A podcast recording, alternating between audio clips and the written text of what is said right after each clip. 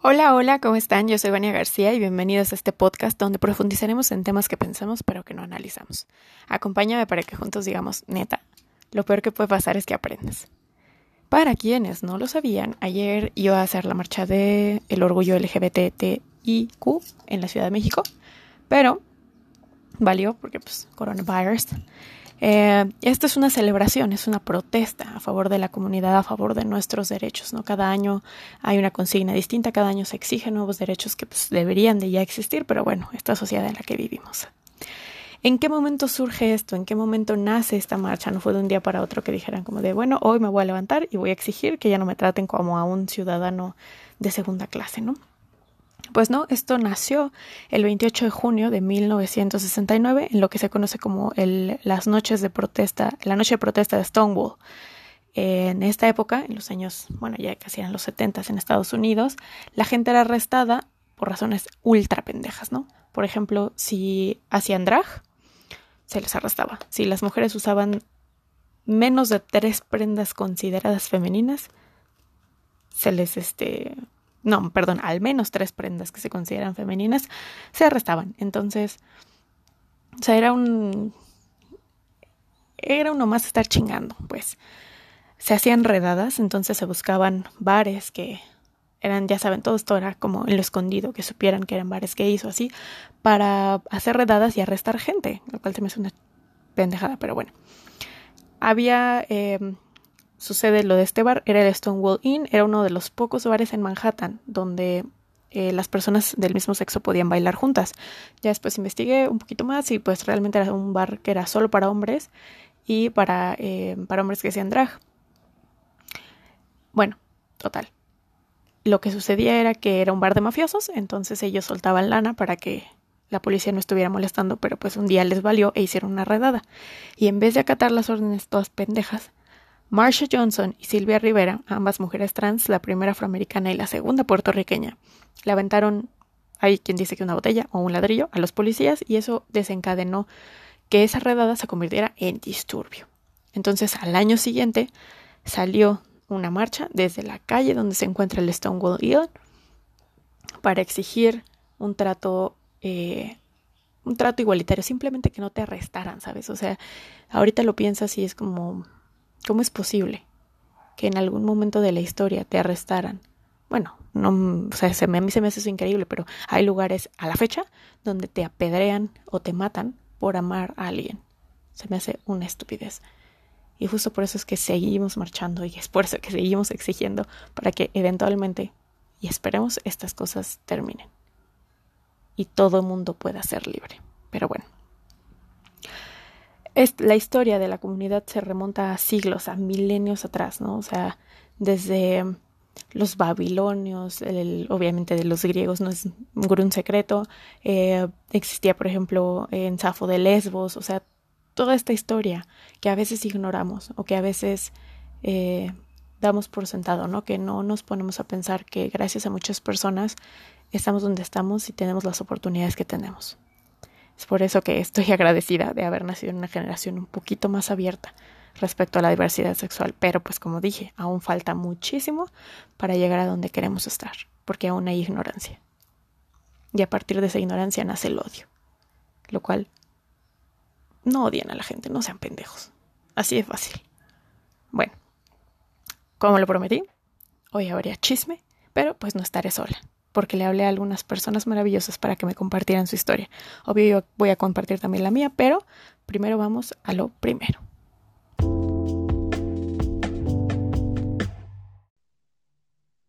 Para cada una de las cuatro letras del acrónimo LGBT, hablaré con un amigo, amiga o mi monólogo existencial para compartir experiencias, dificultades y nuestra perspectiva para el futuro.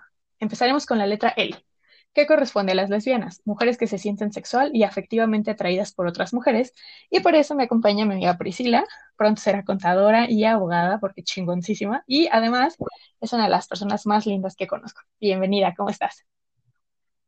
Hola, muy bien, gracias. ¿Lista para el triunfo?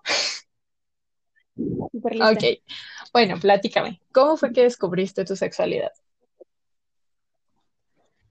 Pues mira, cuando estaba, mm, no sé, en la primaria, A todas mis amigas se emocionaban muchísimo por los niños, ¿no? Era como, pues que está súper guapísimo y así. A mí no me, no me, no sé, no me daba esa curiosidad de los niños de estarles hablando, de estarlos buscando, solo me eran indiferentes.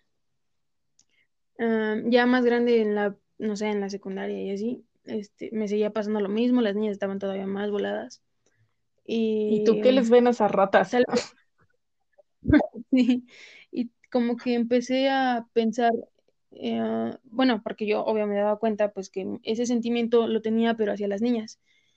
Entonces, pues en ese momento fue como, bueno, tal vez sí, pues no, lo que me causa no son los niños, sino son las niñas. Me costó, claro, me costó mucho como, como aceptarlo porque no, no conocía como a nadie, no, no tenía como una referencia, ¿no? Y pues pasó y ya hasta la prepa fue cuando dije, bueno, sí, en realidad sí me gustan las niñas. Las niñas me causan eso que tanto decían mis compañeras en la secundaria, pues me causan las niñas.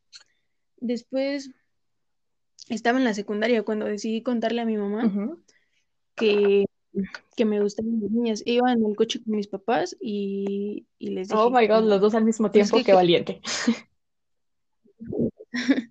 creo que, creo que sí me gustan las niñas me, bueno, al principio, debo aceptarlo, dije, me gustan las niñas, también los niños. Pero ¿Y tú? muy en el fondo no era cierto. Em, mi mamá ese día, bueno, al otro día como que no me, no sabía cómo tratarme al principio. Mi papá súper bien, mi papá me dijo que pues estaba bien, que él lo sospechaba, que no había nada, ¿no? Mi mamá le costó un poco más, al siguiente día solo me abrazó y me dijo, es que, creo, o sea, eres la misma persona. Eh, solo, pues acabo de descubrir algo más en ti. Mm. y me abrazó. a tu mamá, es una Sí, y fue todo lo que pasó. Fueron cuestión de horas, ¿no? Creo que fue un, un shock para ella, pero después lo aceptó. Y bueno, ahora me defiende sobre todas las cosas y se avienta rounds con todas las personas y... Es que... Y pues eso, en verdad tuvo apoyo, entonces por esa parte sí no, no puedo, no, no puedo decir que no he tenido apoyo porque lo tengo de toda mi familia, mm, de, parte de mis papás, de todos. Ay, qué bueno, o sea, y de verdad, público querido, su mamá es una persona tan, tan, tan, tan, tan linda. bueno, bueno, también tu papá y tu hermano, pero tu mamá es como, ay, es tan adorable. y pues qué bueno que, que recibiste ese apoyo, ¿no? O sea, bueno, estábamos platicando que hay personas a las que a veces es un poco más difícil decirles, ¿no? O sea, por, por el temor de, pues de que te dejen de querer. Y más personas que significan mucho para ti, ¿no? O sea, yo te compartía, por ejemplo, lo de mi abuelita, ¿no? O sea, mi abuelita es todo para mí y decirle era, o sea, era, me daba miedo porque yo decía, es que me va a dejar de querer, pero también una parte dentro de mí era como, o sea, me está amando, pero no, no me está amando completamente, ¿no? O sea, yo sé que hay personas a las que no les, esto ni les va ni les viene y dicen como de, pues mejor así, ¿no? O sea, ahora sí que ojos que no ven, corazón que no siente. y, em, y pues está bien, ¿no? También es válido no querer compartir esta parte de tu vida con alguien. Eh, por razones, digamos, de autocuidado, ¿no? O sea, más de autocuidado para ti, ¿no? Para que no te vayan a lastimar. Pero hay otras personas me incluyo, que, o sea, que siente que, no sé, que pues a final de cuentas llegar a un punto donde esa persona que le presentes no va a ser solo tu amiga, ¿no? Bueno, en mi caso, tu amiga. Sí, claro. Entonces, ay, bueno, eso, eso tarde o temprano, algún día se terminará, algún día se termina. Pero bueno, dime, ¿a qué problemas te has enfrentado de discriminación dentro y fuera de la comunidad? Pues de discriminación, o sea, real, un momento en el que sentí miedo fue en la prepa. Em, la señora que es como de seguridad, donde está cuidando los pasillos y todo eso. ¿Qué señora? No, estaba, estábamos sentadas en, la, en uno de los pasillos y solo estábamos platicando tomadas de la mano y llegó una señora diciendo que, bueno, esta señora diciendo que no estuviéramos haciendo eso, y a eso se refería a estar sentados platicando. O sea, yo creo que nos dimos como un piquito, así, máximo. Ajá. Sí, sí, señora. Y digo, al lado estaban una pareja de, un chico y una chica, estaban creo que abrazados, tenía uno, uno encima y así. Y no, No, o sea, iba directo con nosotras. Esa vez en verdad me dio miedo porque dijo que nos iba a llevar a jurídico, no sé qué. Entonces. O sea, y aparte dos niñas súper tetas que se ah, preocupaban por su educación. y que te digan eso. Sí, es, sí, esa vez ha sido como de verdad de mucho miedo. cuando, bueno, tenía un profesor con el que me llevaba muy bien, o sea, uno en específico, han sido en, en algunas ocasiones, ¿no? Pero uno en específico que me lleva muy bien, yo le llevaba las tareas, las calificaciones, todo. Una vez me vio con mi novia en los pasillos y como que todo cambió. No me quitó las responsabilidades que tenía, pero sí el trato fue muy diferente. Ya no era tu compa. Ajá, solo era como cortés, ¿no? O sea, saludo, despedida y ya. Chale. ¿Eso en la de conta o en derecho? No, en la de conta. Sí, e, e, era un profesor ya grande. Pero pues de todos modos sí, sí sentí esa diferencia. Fue, fue difícil. Sí, pues porque al final de cuentas es una persona que aprecias, ¿no? Y más cuando te llevas bien con ese, o sea, podrás ser un maestro, pero si te llevas bien, o sea, ya te importa un poquito. Porque es una persona muy lista, pero bueno. Al parecer no tan em, lista. un poco cerrado solamente. Y en algún momento uno de estaba entrevistándome para un, trabajo y una de las personas que iba a ser mi jefe me pidió mis redes sociales. Pues un poco extraño, pero la verdad es que pues no tanto. Últimamente las redes sociales tienen un gran impacto y sí, se lo di y solamente después me dijeron que no tenía el perfil. Ok, ¿qué les diría? Ah, les diría que tomen el tema con muchísima tranquilidad. Que mm, yo sé, y porque yo lo pasé, que necesitas como identificarte con algo, con alguien, con un grupo o algo así, pero mm, irte conociendo, ir descubriendo mm, qué es lo que te gusta, qué es lo que no te gusta, muy tranquilamente. Creo que hay tiempo para todo, las oportunidades están todo el tiempo. Entonces, Sí, no, no correr mm, queriendo buscar una solución ahorita ya, cuando puedes tomarte todo el tiempo que tú necesites.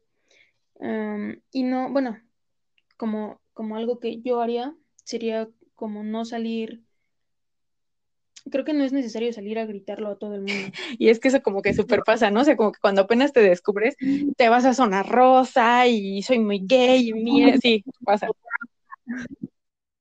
A todos nos Digo, no, tampoco es que sí, que esté mal, solamente es algo que tal vez yo recomendaría no hacer, porque mm, justo por eso ni, ni nosotros sabemos exactamente qué es lo que queremos, qué es lo que nos gusta, entonces tal vez podemos sentirnos atacados, no sé, de alguna forma.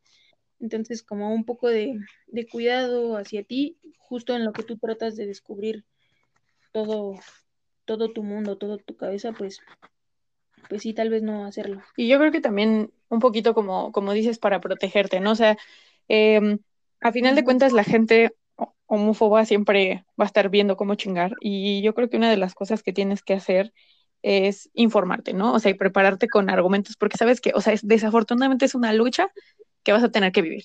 O sea, no hay de otra. Sí.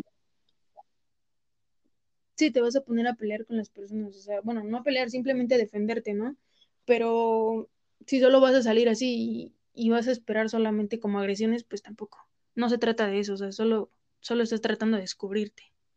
Sí, exactamente. O sea, desafortunadamente hay que cuidarse un poquito el corazoncito porque hay gente que nomás está viendo cómo molestar. O sea, ya argumentos de lo más estúpidos.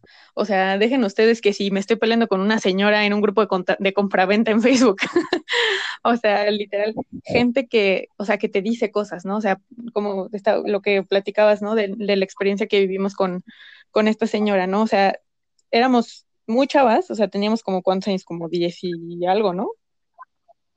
17, 18. Ajá, o sea, y en ese momento nosotras sentimos real miedo porque estamos en un ambiente escolar donde, o sea, si se te amenaza literal de que te llevan a jurídico, de que queda en tu expediente, de que bla, bla, bla, o sea, afortunadamente yo tuve un maestro que era perfecto y le pregunté, oye, ¿qué tanto de esto que nos dijo era real? Y, y a final de cuentas resulta que nada era real, ¿no? O sea, simplemente a, partir de su ignorancia se le ocurrió que era inteligente decir eso.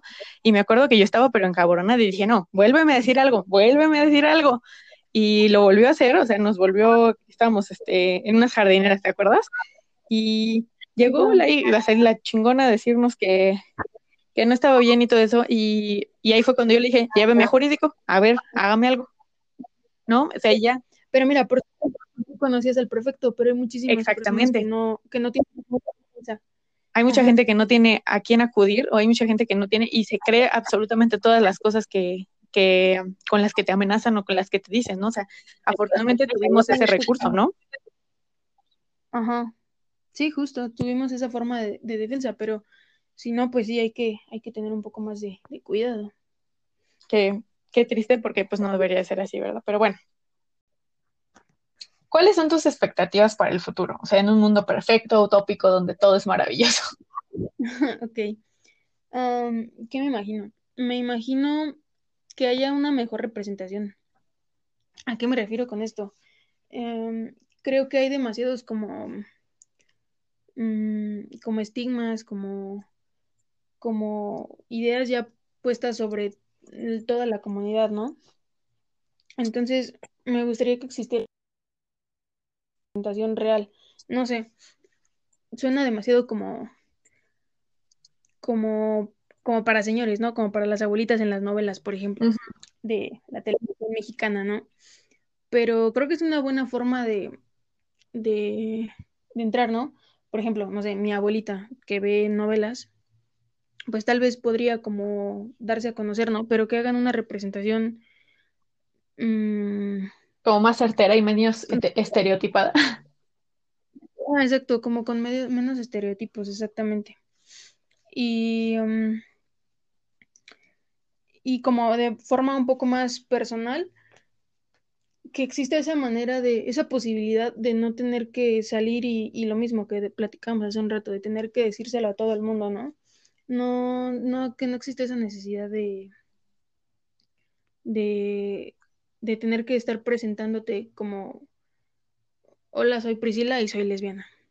Que no existe. Como grupo de alcohólicos anónimos.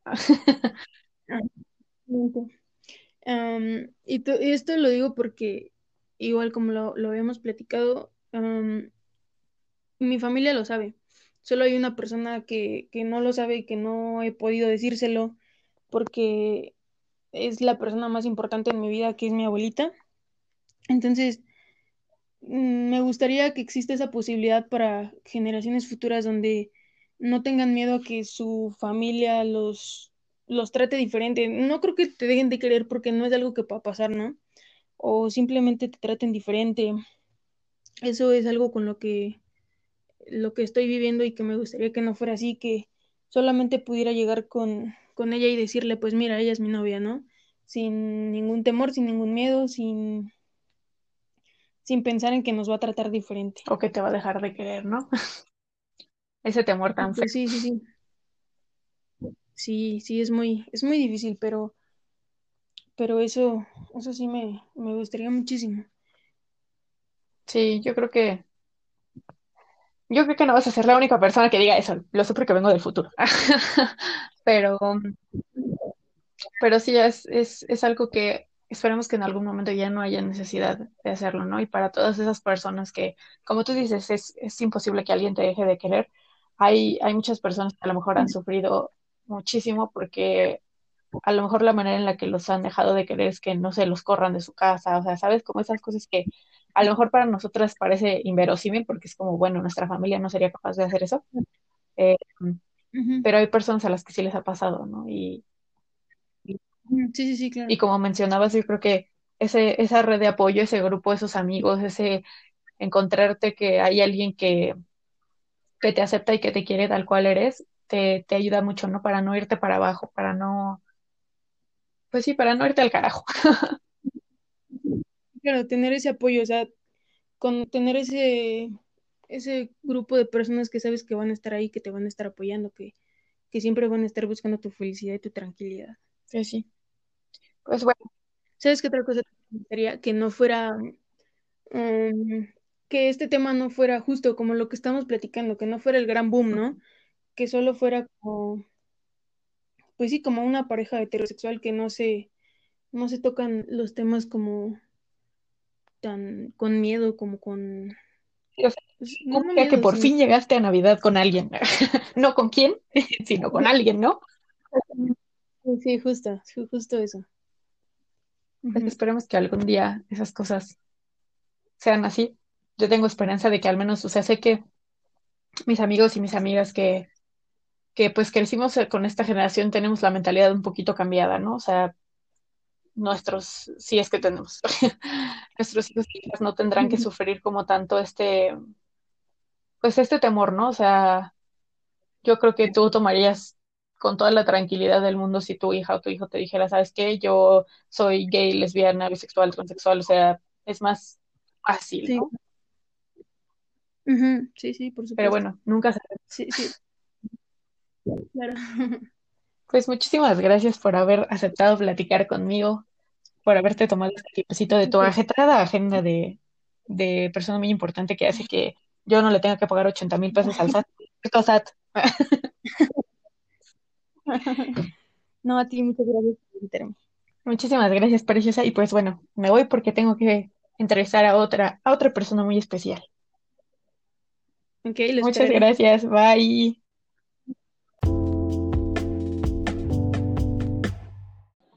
La letra G es quizá la más conocida. Los gays son hombres que se sienten sexual y afectivamente atraídos por otros hombres, y para eso me acompaña mi amigo Luis, químico farmacobiólogo, soon to be profesor y un increíble amigo. Bienvenido, ¿cómo estás? Hola, hola, muy bien, Qué gracias. guapo. Gracias por la invitación. Aparte de hermoso, ¿cómo estás? No tanto como tú, Ania, ya lo sabes. Ay, de veras, míralo, míralo cómo me pongo de veras. Bueno, ¿estás listo para preguntas súper dificilísimas? Uy, a ver, a ver. Aunque, aunque ser- me hubieras avisado, sí estoy un poco nervioso, pero a ver, lánzala. Ok, va a ser como examen. ¿Listo? Ok. Bueno, la pregunta que yo creo que nos han hecho 58 mil veces. ¿Cómo descubriste tu sexualidad? O sea, ¿en qué momento dijiste, ah, caray, ah, caray, esto está interesante? ¿Cuándo la, ¿Cuándo la descubrí? ¿Cuándo, o sea, ¿te refieres cuando ya estuve seguro o cuando O sea, todo el apenas me la proceso. preguntaba? O sea, todo el proceso, porque a final de cuentas, o sea, nosotros digamos que ya estamos como de este lado, se podría decir, ¿no? O sea, ya, ya aceptamos quiénes somos, ya decimos, ah, sí, o sea, lo decimos abiertamente, pero hay personas que todavía están como en ese, como, ¿sabes? Como, ya te acuerdas de nuestros primeros pasos, como que cuando decías, híjole, igual y se me va a pasar. Así que, cuéntame, ¿cómo lo viviste?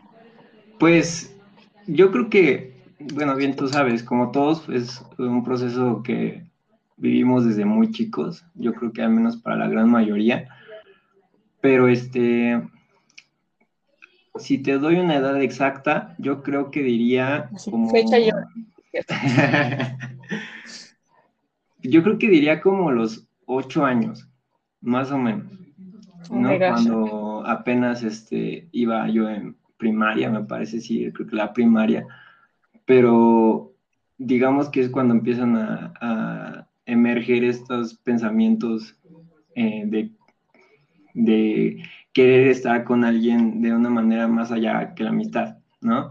Pero estamos niños, todavía no estamos seguros de qué son los sentimientos y entonces todavía no logramos diferenciar entre amistad y noviazgo. Eh, pero es cuando empiezas a ver, bueno, al menos a mí me pasó que empezaba a ver ya con atracción física. A Ya con otros ojos. personas. Sí, exacto. Así como, ah, caray, a ver, ¿qué está Ah, caray. pasando aquí? Sí, pero eran, no, no era con personas de mi círculo social, no eran mis amigos, sino más bien eran como figuras que yo veía en la televisión. Caricaturas. No, caricaturas no, er- más bien comerciales, ¿no? Donde eh, Ah, aparecen los actores y, este, y los ves y te genera así como un sentimiento de atracción. Eh, pero... Y eso que en aquella época no estaba todavía Tom Hiddleston en la tele, sino imagínate. Tom Holland. Tom Hiddleston es para mí, Tom Holland para ti, chiquito. Exacto. No, pero o, eso fue como una larga época así cuando me la pasé eh, sintiendo estos sentimientos de atracción por las personas que yo veía en la televisión. Eh, pero ya cuando empecé a sentir algo más profundo fue cuando yo estaba, creo que en primera secundaria. Mm, para ese entonces ya nos habíamos mudado aquí a, a la nueva casa, a Cocalco, y em, mi papá conoció a un señor que le vendía su camioneta. Y este señor tenía tres hijos, ¿no? Bueno, una hija y dos hijos. Y uno de sus hijos tenía mi edad. Entonces, yo lo acompañé siempre a las cosas de trámites para el pago de la camioneta. Y en todas las ocasiones estaba el hijo de este señor. Y, tú, buenas Sí, o sea, pero fue como muy, digamos, curioso pero nunca pasó más allá de confusión. No sé si me explico. Como que ese, despertar, de decir como de, achis, ¿por qué me siento así? Pero no estás como tan seguro, ¿no?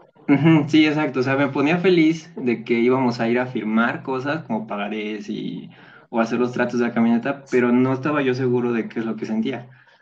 Solo, solo ¿Estás feliz por la camioneta o por el niño que va? por los dos, ¿no?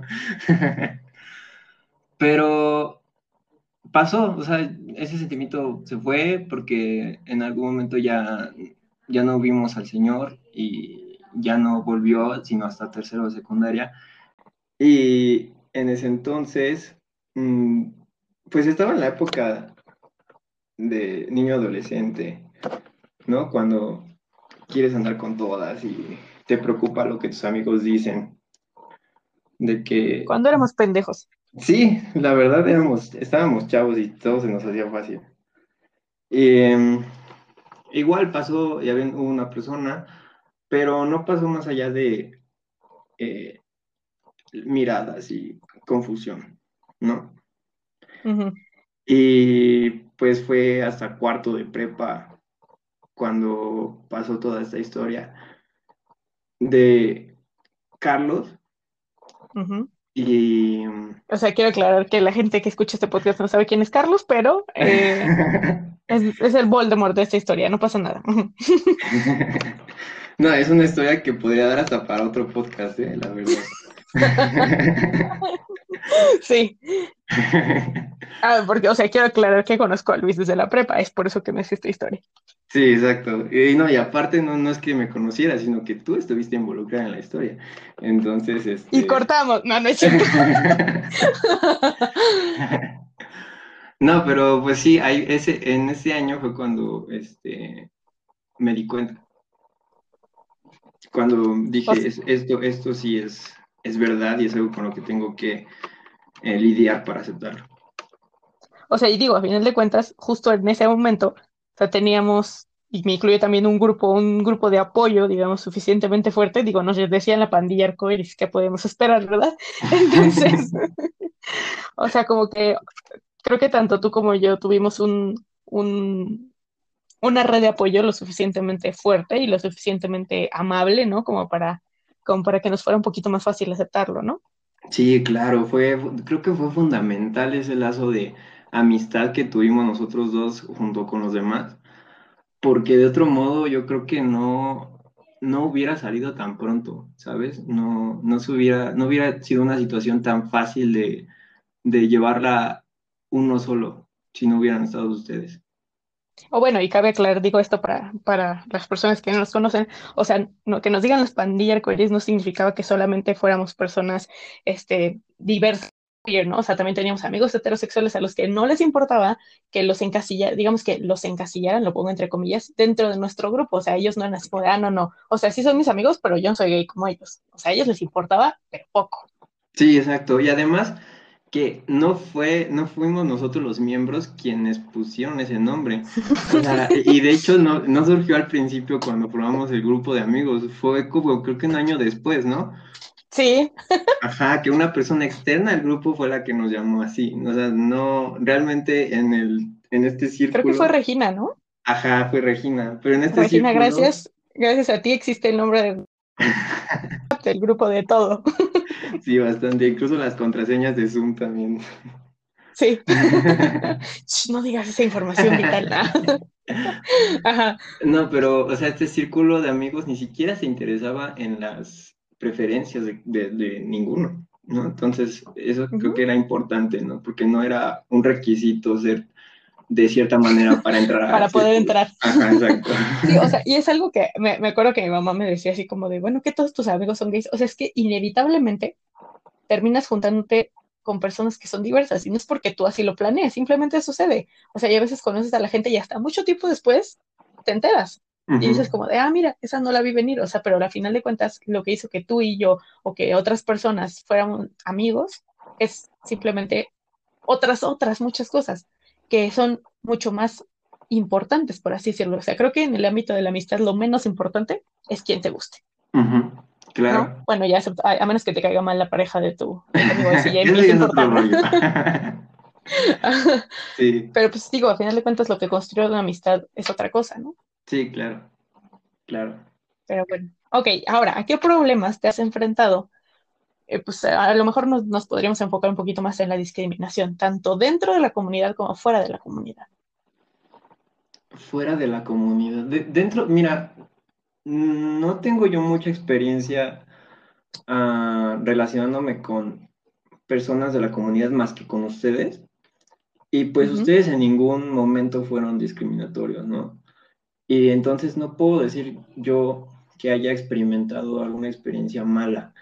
Eh, por mi sexualidad, pero creo que externo a nuestro grupo de amigos sí, o sea, mm, digamos que es difícil, no es como tal discriminación, sino más bien es miedo a, porque el primer año después de que ustedes lo supieron, sí tuve mucho miedo de cómo le iba a tomar mi familia.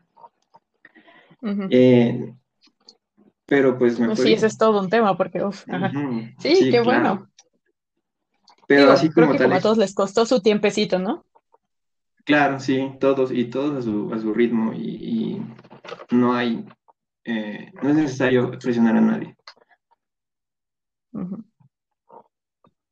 Porque bueno, creo que eso al final de cuentas hace que, o sea, que, que las personas como que se alejen más. Digo que a final de cuentas no les tendría que costar trabajo y no nos tendría que costar trabajo tampoco a nosotros, pero pues desafortunadamente la sociedad en la que vivimos se moldea de cierta forma, ¿no? Claro, claro. Te pone expectativas, lo que platicamos la otra vez.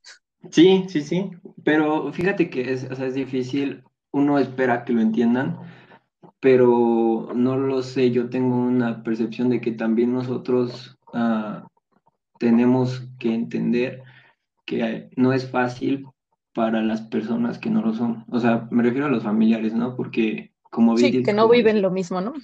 exacto, entonces es igual un golpe para ellos enterarse de una noticia así y pues nosotros también tenemos que saber, ah, digamos, darles el tiempo para que lo procesen, pero obviamente sin ponernos en peligro a nosotros, ¿no? O sea, tampoco este, aguantar cualquier ah, tipo de violencia por parte de quien. Exactamente, o sea, hay, hay, como un límite, ¿no? Hay un, te doy tu espacio para que entiendas que esta soy la persona que soy, pero tampoco te mames. Exacto.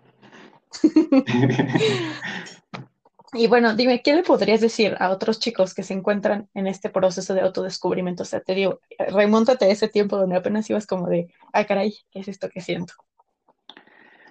Mm, mira, a mí me sirvió muchísimo relacionarme con gente que era igual a mí, ¿no? nosotros en Zona Rosa queriendo entrar a una sex shop. Y luego tú con tu cara de niño como de 13 años, ay, nunca nos iban a dejar entrar, pero bueno. no, o sea, me refiero a que uno, no importa si es de la comunidad o no, es fácil saber cuando sus amigos son abiertos al tema y cuando no, ¿no? Este, creo que la, las personas que son homofóbicas son muy fáciles de identificar. Ah, y para aquellos chicos o chicas que eh, todavía no eh, luchan o más bien se encuentran luchando con su sexualidad y todavía no salen del closet, pues creo que les diría que primero echen un ojo a el tipo de amigos que tienen y se den cuenta de quién pueda aceptar el tema, quién, está, quién está abierto a, hablar del tema y que se alejen de aquellas personas que no, en el caso de los amigos, ¿no? Porque pues de la familia no es tan fácil, ¿no? No es como que, ah, déjame, busco un papá que no sea homofóbico, ¿no? déjame, voy de la casa y no, para como están las rentas, no, hombre. Sí, exacto, pero al menos con los amigos, que usualmente es con quienes primero nos abrimos, este, creo que es la clave para salir de closet, porque a lo mejor uno se acepta, pero eh, los amigos también son clave. e incluso que también llega a pasar la situación cuando los demás se aceptan, pero uno no acepta. Yo conozco una persona que le pasó eso, ¿no? Entonces, pues... Ah, caray. sí, es, es difícil para ellos, pero pues eh, para esa situación yo no sabría qué decir. Creo que mi consejo más eh, que creo que le serviría es que busquen a, aquellas personas con quienes puedan compartir ese secreto y cambiar de círculo de amigos, porque no es sano estar en una amistad que sabes que no te va a apoyar. Entonces, pues. Claro, que no te va a amar tal cual eres, ¿no? O sea, porque al final de cuentas es quien eres y no lo vas a poder cambiar. Exacto. Y bueno, ¿cuáles son tus expectativas para el futuro? ¿Cómo te gustaría que fuera el futuro? Así, un mundo ideal, utópico. Pues, tópico, o sea, te refieres a mi sexualidad, ¿no? Digo, utópico. o sea, perfecto, así. Sí, pero te refieres Sí, en el aspecto de la sexualidad, obviamente. No, así, sin contaminación, o sea, eso. no, este en el ámbito de, ajá, de la sexualidad. Pues mira, a mí me gustaría un, mundo en el que ya no sea necesario decir que eres gay o que eres lesbiana o que eres transexual o que te identificas con algún otro género que no son los eh, preestablecidos. Eso estaría bien, ¿no? Que ya no, ya no tengamos miedo de decir quiénes somos y ni siquiera tengamos la necesidad de hacerlo, ¿no? Porque creo que ese mundo en el que ese tema sea muy banal, sería al menos muy, muy bonito para nosotros como comunidad, ¿no? El que ya... Mucho más fácil, ¿no? Sí, más fácil, porque, ay, no puede ser cada persona que te encuentras en la calle y en los videos y en redes sociales que dices, no, no, no, esto todavía no se acaba. No puedo creer que exista. Exacto, ¿no? e incluso en aquellas series que retratan el mundo de antes, ¿no? En los años de antes, cuando era todavía más difícil para las personas de la comunidad salir, eh, este, comportarse, etcétera, y dices, ya se acabó, pero después miras al mundo real, ahora 2020, y, y, ves que no. Exactamente. Dices, o sea, vamos como una micra más adelante de lo que estábamos hace, Exacto. hace esos años, ¿no? X años. Sí. Ni siquiera, o sea, sí se ha avanzado, ¿no? no digo, más bien ya sé no sé, yo lo percibo así, yo siento que más bien ya se silenció un poco a los homófobos. Pero digamos que en el, aspecto mm, explícito, no sé cómo decirlo, o sea, ya no lo dicen tanto en la calle, hay quienes sí se atreven a decir semejantes barbaridades en la calle, pero Ajá, como que, esa, es eh, la sociedad, ¿no? Como que te cayó, un poco a los homofóbicos, pero dentro de casa la cosa es distinta. Claro, exacto. Y, dentro, de, dentro de casa y en el anonimato de las redes sociales, ¿no? Que todavía se atreven a decir semejantes tonterías. A eso me refiero, que sí, sí vamos avanzando, pero todavía existen y creo que siempre van a existir los homofóbicos. Pero pues no sé, es un tema bastante difícil y un mundo utópico es donde pues no existan y si existen, pues que haya medidas buenas para silenciarlos, ¿no? Y que no se un, un botón de mute. Viene de Black Mirror. Exacto. para ver los borrosos, ay, sí, sí, sí es necesario.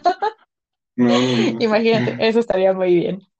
Pues muchas gracias, de verdad, muchas gracias por compartir tu experiencia y uh, pues por prestarte a, a, venir aquí a este pequeñito pero lindo podcast. Y gracias por escucharme. Sí, muchas gracias, Vania. Al contrario, a ti por invitarme.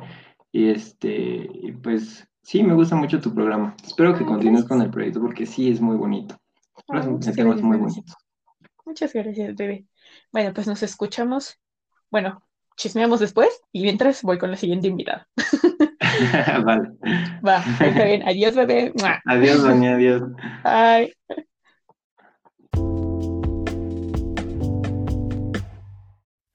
La letra B corresponde a las y los bisexuales, personas que nos sentimos sexual y efectiva, afectivamente atraídas por ambos sexos, y pues esta es mi historia. Yo descubrí mi sexualidad aprox a los... Yo creo que desde antes dice una prima que se me notaba, jaja, pero yo creo que a partir de los 12 años. Estaba en la secundaria, en una secundaria de monjas, imagínense eso. Y me acuerdo que estaba en clase de danza y una chica me sacó a bailar y yo así de, agray. Ay, ay, ay, ay, ay, ay. Ese fue mi primer acercamiento, o sea, ese, ese primer momento donde sentía esto como un calorcito. y no sé, no pude dejar de pensar en esta chica. Me salía a mis clases para verla, buscaba cualquier pretexto para que me mandaran a dejar una circular en su salón. O sea, yo, bueno, estaba pero loquita. Nunca pasó absolutamente nada, simplemente se quedó en lo platónico. Me acuerdo que también fue, una historia súper de telenovela porque el último día de clases dije, bueno, ya, le voy a decir que pues me gusta y a ver qué pex, ¿no? Y este, y le dije, oye, ¿puedo hablar contigo? Y dije, sí, sí, espera tantito, lo que pasa es que voy a hacer unas cosas y regreso, ¿no? Bueno, me acuerdo que tenía que hacer. Y yo, ah, sin problema. Total, pasa el tiempo, ya el último día que firmo mi playera con gente que nunca le vas a volver a hablar y cosas así. Y resulta que le, le pregunto a, a, mi mejor amiga de aquel entonces, oye, ¿no viste a Andrea? Y me dice, ¿ya se fue? Y yo, ah, caray. Dije por dentro, eso no se hace, qué grosero. Y dije, bueno, aquí le digo el próximo, el próximo año. Y me dice, ¿cómo que el próximo año? Y yo, pues sí, o sea, para ese entonces supongo que creo que estaba en segundo de secundaria o algo así. O en primer secundaria, no me acuerdo. Y me dice, no, es que se va a ir a Texas. Y de hecho, se fue. ya no regresó. Y creo que le dije hasta mil años después, ya tenía como 16 años o algo así. Le dije, oye, ¿sabes qué? Tú fuiste la primera niña que me gustó. Y ella así como de, ah, tengo novia y yo solo te estaba informando, no, no te estaba diciendo que saliéramos o algo así, pero bueno, aquí. Desde siempre pues me habían gustado los niños y a final de cuentas, como le comenté a mi amigo Luis, la sociedad como que nos va moldeando así, no todas las películas, todas las series, todo lo que vemos a nuestro alrededor es romance niño-niña y se acabó, ¿no? Y no hay, no hay más no te enseña nada más, no, no creces con, digamos que, otra posibilidad, ¿me explico? Y no es que yo diga que lo que diga la televisión o lo que diga en las series o lo que diga el radio, la publicidad, lo que sea, sea lo ley, ¿no? O sea, este, lo que es correcto y ya todo lo demás se friega. No, pero no podemos negar que cuando crecemos, el de qué estamos rodeados y lo que se nos muestra es importante. ¿Por qué? Porque nos identificamos en otras personas, vemos que hay otras personas que son como nosotros, ¿no? Es algo, por ejemplo, tan importante de mm, la publicidad, a lo mejor ahorita sin Photoshop, ¿no? De decir, ah, mira, es que ese es un ideal utópico que yo no voy a alcanzar. O a lo mejor no dudo que haya personas que tengan ese cuerpo y está bien, pero también me muestra que no está mal no cumplir con eso.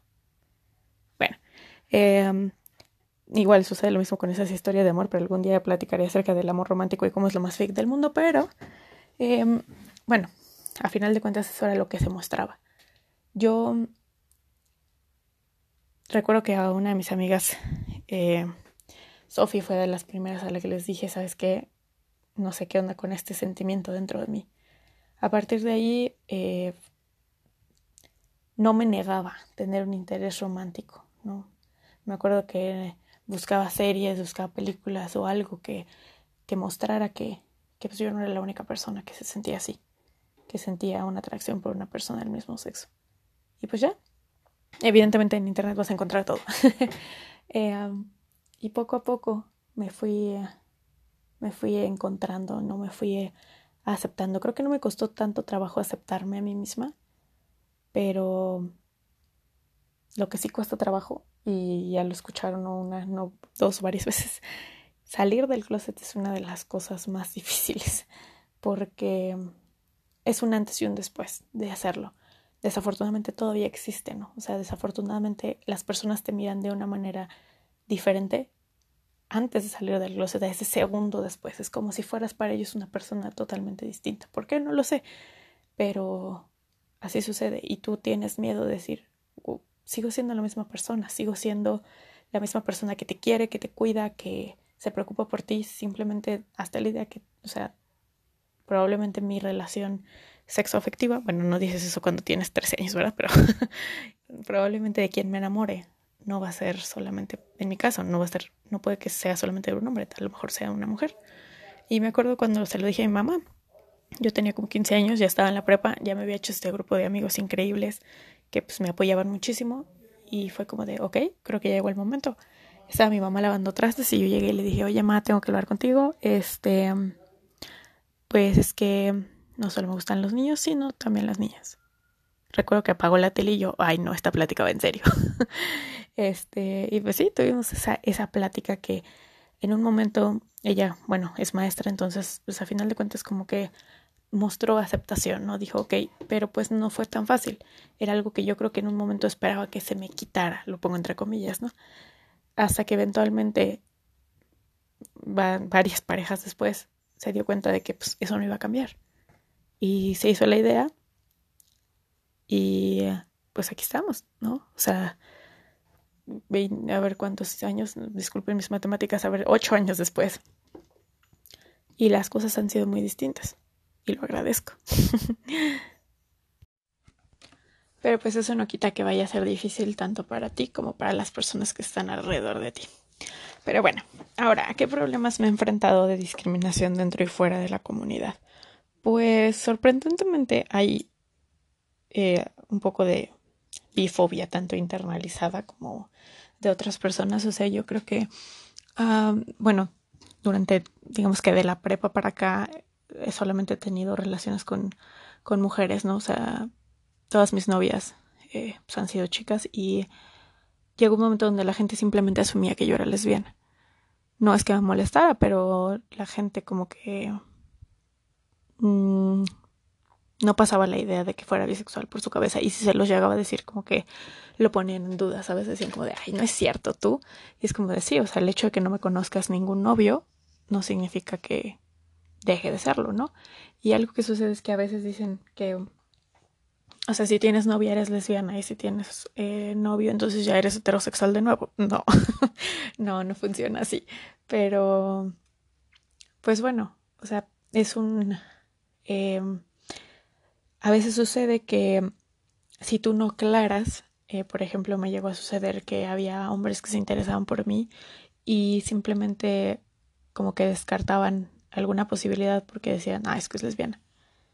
Y no se daba ni siquiera el tiempo de, pues, preguntarme o, pues sí, de conocerme o nada, pues, ¿no? O sea, simplemente ahí se cortaba esa, esa idea, ¿no? Y, de hecho, también me llegó a pasar que una persona que conozco muy cercana, muy linda, eh, alguna vez estábamos platicando y ella estaba diciendo como, o sea, yo le comenté, ¿no? De, eh, de una relación que tuve y eh, me dijo como de hoy vamos a hacer una carnita asada, este, muy LGBT, ¿no? Y dije como, ah, es súper chido. Me dice, nada más este, dice, o sea, la plática evolucionó. Dijo, no más los que me caen mal son los bisexuales. Y yo, ay. Y yo, oye, oye, habla de mí.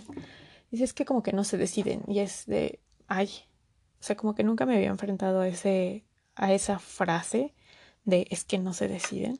Digo, afortunadamente las parejas que he tenido han sido bueno, las novias, porque el novio que tuve hace como 88 mil millones de años, pues sí, como que, eh, X. Pero, o sea, no han sido, no han tenido esa idea de, de decir, por el hecho de ser bisexual eres menos válida o, o como que, no sé, como que no te has hecho la idea, como que estás indecisa o algo así. No, al contrario, me han respetado mucho mi, mi sexualidad y estoy muy agradecida. Em, pero pues sí, sí sucede, ¿no? Y no es que estemos confundidos, no es que nos estemos decidiendo, simplemente así es. Simplemente yo me voy a enamorar de una persona por cómo es, por lo que es esa persona, ¿no? Por, por, por quién, cómo me hace sentir. O sea, más allá de, eh, de si tiene pene o vagina, o sea, más allá, lo importante para mí es las emociones de esa persona y el cómo me hace sentir. O sea, bueno, ya me voy a meter así en qué son las cosas que tiene que tener alguien para que me guste. Spoiler alert, que me hagan reír y que sepan bailar. Jeje. este es eso es lo más importante, ¿no? Y eso no quiere decir que yo no me decida o que yo no sepa qué es lo que quiero. No, sí sé lo que quiero. Y otra concepción que hay es como de, ah, es que si eres bisexual eres infiel. Y es como de, ah, no, ahí se aplica como el meme, soy no soy infiel porque sea bisexual, simplemente soy infiel. no, no, no. O sea, ojo, no hablo de mí, ¿no? Pero mm,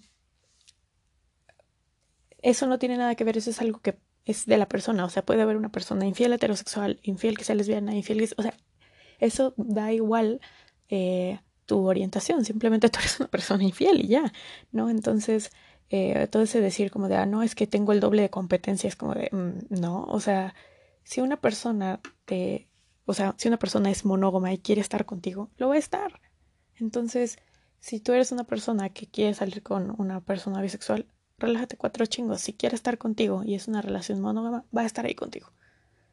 Y creo que entre menos de estas telarañas horribles tengas en tu cabeza, mejor va a fluir la relación.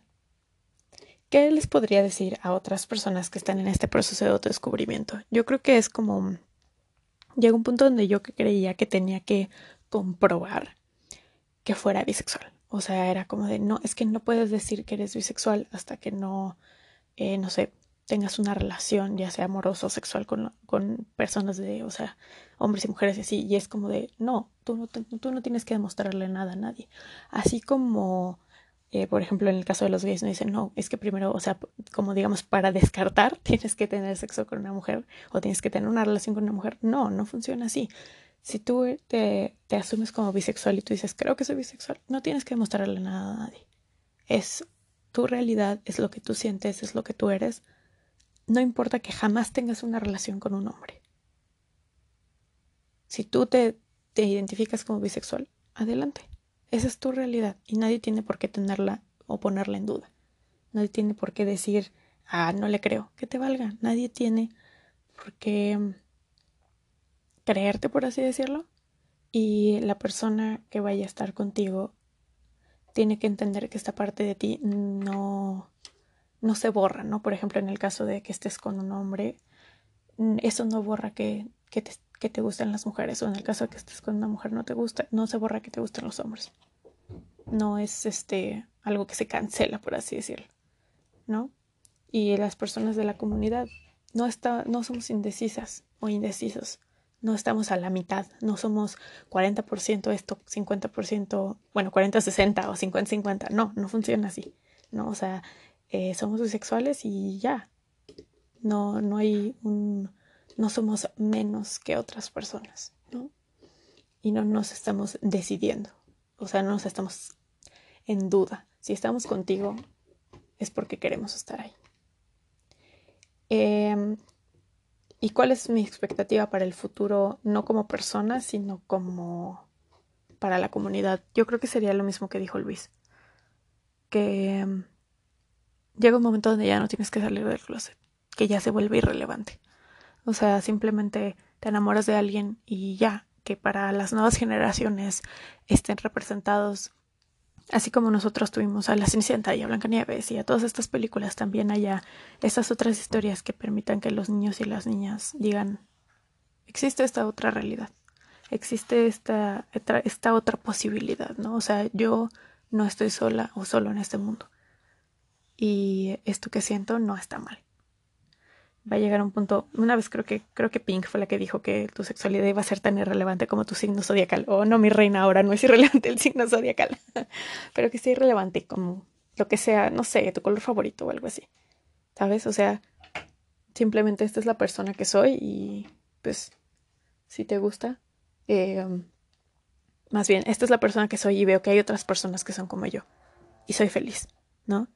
Y pues bueno, justo ahora toca el momento de, eh, bueno, en este mi espacio pequeñito, eh, de preguntar, por ejemplo, digamos del otro lado de la moneda, cómo se sienten las personas eh, que son heterosexuales, que son apegadas a ti, el momento en que tú les dices, sabes qué, yo soy diversano, soy queer, soy la, como te, te identifiques.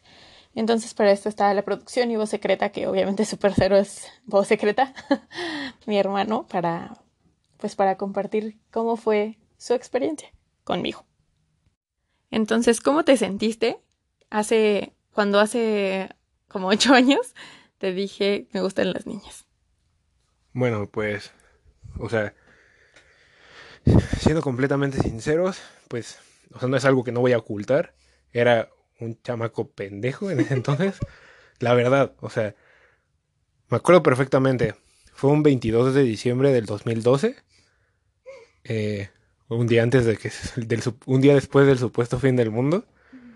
Eh, tenía 13 años.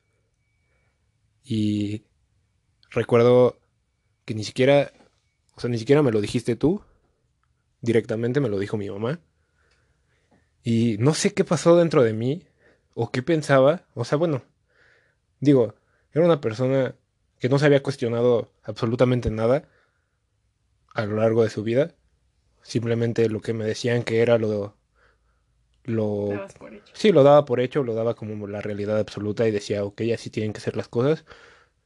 Y pues como morrito de 13 años que le llegan a romper una parte de su realidad, digamos, eh, pues no sé, como que, pues tú lo sabes, o sea. Me dejó de hablar. Chale. sí, no estoy nada orgulloso de eso. No es algo que me haga sentir bien acerca de mi pasado, pero pues tampoco es algo que voy a ocultar. O sea, le dejé de hablar dos días, como saben, pues fue el 22 de diciembre, entonces eh, para el 24 que era Navidad, pues le volví a hablar y... Porque tenía que, no le quedaba de otra. O sea, es que nomás me siento muy mal hablando de, eso, porque pues, obviamente en, en retrospectiva, pues es por ignorante y por estúpido, ¿sabes? O sea, no está chido. Y pasaron, pasó el tiempo, eh, no voy a mencionar el nombre de tu primer ex, pero, ¿o sí lo has mencionado? Sí, pero no, no le he mencionado, pero pues no importa. Ah, bueno. Hola, Fer. Eh, yo, pues yo, yo era, obviamente, siguiendo esta línea de que era un chamaco pendejo, pues no sé por qué como que me la agarré contra con su primera novia. Era así como de chale, ¿no? Y recuerdo perfectamente un día que iba llegando a la casa esta Fer. O sea, no sé si ella lo tiene presente. Sí. ¿Sí lo tiene presente? Chale. O sea, que vi que iba llegando y le cerré la puerta. O sea, no sé qué había salido yo, pero vi que iba llegando y dije, y le cerré la puerta. Y así yo, todo estúpido. O sea, no me quiero justificar en mi edad y mi ignorancia, pero pues yo creo que, pues sí tuvo, tuvo mucho que ver. Luego, pues siguió, siguió pasando el tiempo, más o menos cuando entré a la prepa, de hecho. Bueno, ya entre, entre el...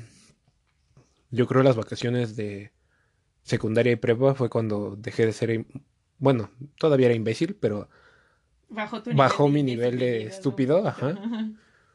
Eh, y mucho fue pues, pues porque quiero a mi hermana y porque quería entenderla. Y recuerdo que una forma de hacerlo fue que vimos todo Glee juntos.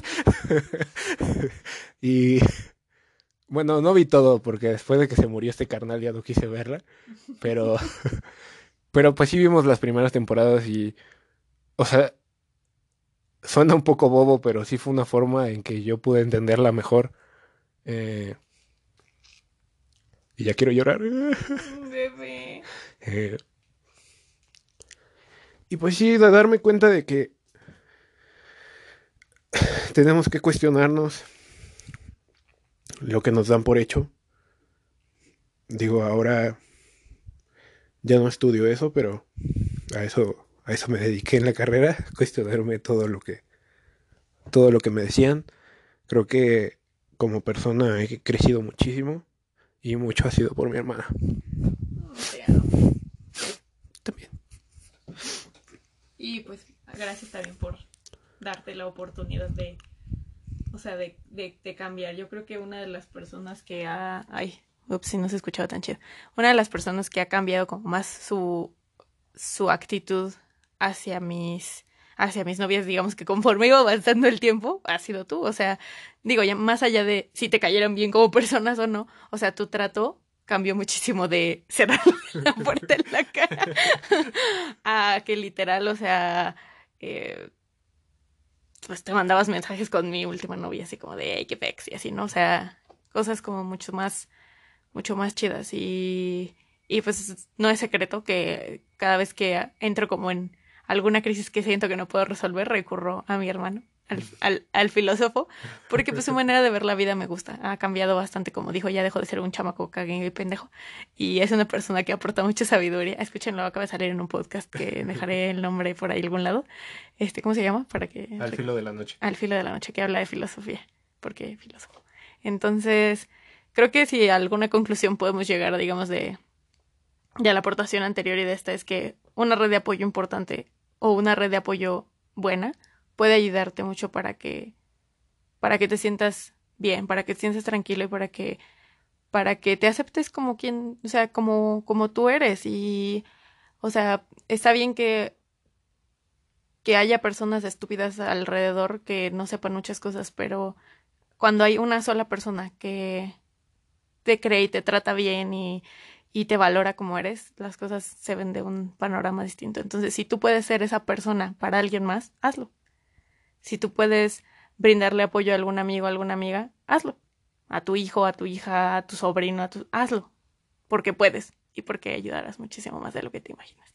Y ahora es muy cagado porque el 50% de mis amistades, yo creo al menos el 50% son de la comunidad LGBT, entonces sí, es como las vueltas de la vida, las vueltas de la vida así de ser un chamaco pendejo a pues ya, no quiero decir que ya soy la, el máximo aliado. El ma ajá, o, o, que, o que no sé, o, o, que soy la verdad absoluta y que sé, sé cómo comportarme en todas las maneras y que yo estoy bien y todos los demás no, pero pues sí, he, este, pues he, he cambiado y pues he aprendido también conviviendo con más personas. Yo creo que también ese es un problema que simplemente está este rechazo y no te das la oportunidad de convivir con personas que, que, piensan diferente a ti o que aman diferente a ti o que sienten diferente.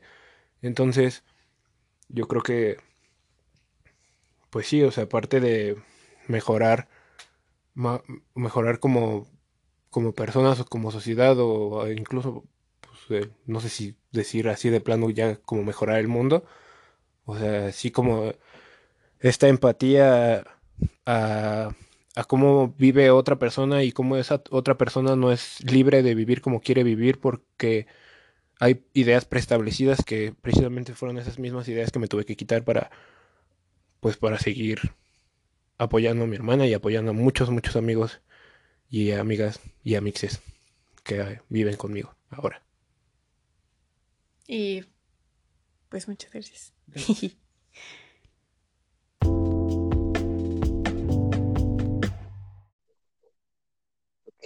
En el rublo de las T's existe la gente transexual, transgénero, transvesti, y generalmente esto está agrupado dentro del concepto trans. Y por eso me acompaña mi amigo Santiago, hace psicólogo, autor de un artículo en la revista Bad Hombre, y eh, que deben checar porque estaba rima ese, ese, artículo. Ha participado en foros, conversatorios, le han hecho entrevistas, o sea, es súper famous. Además de eso, es un gran amigo y es un excelente jugador de fútbol. Bienvenido. Hola, muchas gracias por invitarme a tu programa y hoy el currículum es largo, ¿eh? Sí, tienes un excelente currículum, especialmente portero de la, las halconas. eh, larga historia. Larga historia, pero excelente, uh, excelente desempeño. O al menos eso decían esos periódicos que hacían en la prepa, ¿no? sobre todo, pero siempre terminabas ganándome, esto es un hecho. No era gracias a mí, era gracias a Meli. Meli era la que tenía el talento, yo solo golpeaba y ya. Esa era mi función. Así que. Pero eras, eras muy buena defensa, la verdad. Ay, muchas gracias, se agradece, se agradece. Y tú un excelente portero, entonces, bueno, no venimos a hablar de fútbol, Pero eh, después, después hablemos de fútbol y de cómo metí muchos autogoles. Pero bueno, eso no es importante. ok, claro, claro, a lo que veníamos. A lo que veníamos. Bueno, pues platícame, ¿cómo fue todo tu proceso en el ámbito eh, de la identidad de género? O sea, eh, yo sé que a final de cuentas empezó desde tu infancia, pero cuéntame como todo este proceso para las personas que somos ignorantes, ¿no? Pero queremos aprender. Ok, pues como bien lo dices, eh, empezó desde la infancia. Yo a los cuatro años supe que algo, algo estaba pasando. No, no sabía cómo explicarlo, no tenía las palabras que ahora tenemos, que son muy, muy variadas, pero pues yo ya sabía que era un niño, o sea, daba por hecho que era un niño, pero conforme iba eh, creciendo y yendo a la escuela y viendo las diferencias como entre niños y niñas, tanto sociales como pues, físicas, eh, me di cuenta que, exacto, o sea, me di cuenta que a mí me agrupaban a fuerzas a, con las niñas, ¿no? O sea, como de tú te tienes que formar con las niñas, tú tienes que hacer esto, debes de llevar falda, debes de, ser así como te lo, te lo exigen. Y pues bueno, ahí fue cuando me di cuenta que, que pues no, no, no era un niño socialmente, sino que pues era una niña y que todos me veían así. Y tú los odio a todos. Pues no los odiaba, yo creo que les tenía miedo, tenía mucho miedo, era un niño muy tímido, muy callado, de hecho hasta la prepa fui pues muy parecido a, así a tímido, callado, em, pero me daba miedo, me daba miedo que se dieran cuenta que pues yo no era como ellos querían que fuera, entonces tuve mucho miedo durante toda mi vida, entonces yo creo que el proceso de la transición y hacerla tan pública, pues ha sido también un, tema de liberación para mí. Muy bien, ya, o sea, al final de cuentas, yo creo que algo muy importante en tu vida, y digo, lo sé porque, digamos que lo vi, es la red de apoyo que tienes, ¿no? Sí, sobre todo. Eh, yo creo que soy afortunado. Eh, y además, o sea, es, es, pues, es muy triste decir que yo soy afortunado porque tengo una red de apoyo, porque se supone que eso deberías de tener, ¿no? Cada persona debería de tener una red de apoyo. Pero, pues, con las personas trans, tanto con chicas, chicos, chiques, es, es muy raro que tengan una red de apoyo y claro, tú, tú fuiste parte de, todo ese proceso, tú me viste, tú viste, literal, viste nacer a Santiago, bueno, literal, Santi. Sí. Pues sí, sí tú lo viste, tú, tú viste como todo ese cambio, toda esta transición. Me tocó poner un voto en si era Santiago Sebastián. Mi voto ya sabes hacia dónde era, pero no voy a decir absolutamente nada. Este, y por ejemplo, algo que a mí me encantó, que, o sea, de verdad hasta sentí súper bonito en mi corazón, fue cuando me dijiste, ¿sabes qué? Mis papás me dieron un nombre, ¿no? O sea, ellos, este, les pedí que me dieran un nombre y me lo dieron. Ay, sí, que se parece mucho al de Superman, de hecho. Sí, el de Superman es Kalel y tú eres Kael. Kael, sí. Qué ñoña soy. Eh, pero me lo preguntan seguido, ¿no? Me dicen, el niño con el nombre de Superman. Y es como de, ah, sí, yo. Pero bueno, este... Ese no es el nombre de Superman incultos, ajá. Pero significa, tiene un significado especial, ¿podrías compartirlo? ¿Qué significa el nombre Kael? Ah, la verdad es europeo, o al menos eso es lo que he buscado en internet, pero no, no sé el significado en sí porque fue muy graciosa la historia. Este, yo les dije a mis papás, bueno, yo pensé hacerlos parte de toda mi transición porque dije, bueno, es que me he mantenido muy alejados de, ellos, o sea, ellos ya saben, pero siento que no los he incluido. Entonces lo que yo pensé fue decirles, bueno, pues ya saben que soy un chico trans, tengo, yo elegí el primer nombre, entonces elijan ustedes el, el segundo, por favor. Y ellos se quedaron como de, ¿qué pedo? O sea, como de, de verdad. Como de, ay, no, los libros de bebé otra vez. No, ya, había terminado con, ya los había tirado. eh, la vecina, ¿no? A la vecina, ¿qué nombre le pongo a mi hijo? ¿Qué nombre le pongo?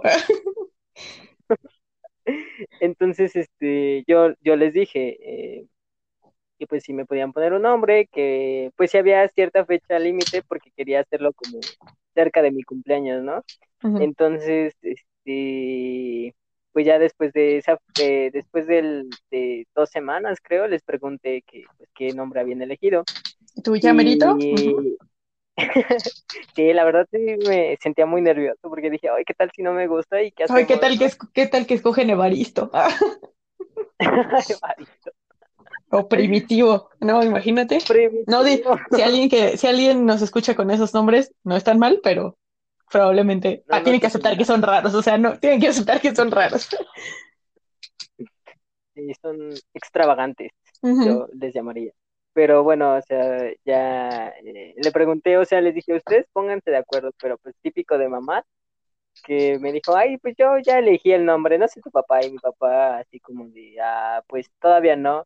Pues lo que diga tu mamá. Ah, ah, ok. Ajá, sí, me aplico esa de, pues lo que diga tu mamá está bien, ¿no? Entonces ya se desafa, ¿no? De, mi nombre y le pregunté a mi mamá y ella me dijo, pues, Kael. Y yo así de, ¿qué pedo, Kael? Y hasta se lo repetí así como de, ¿neta, Kael? Me dijo, sí, pues, pues está bien, ¿no? Y yo, bueno, la verdad sí me gustó.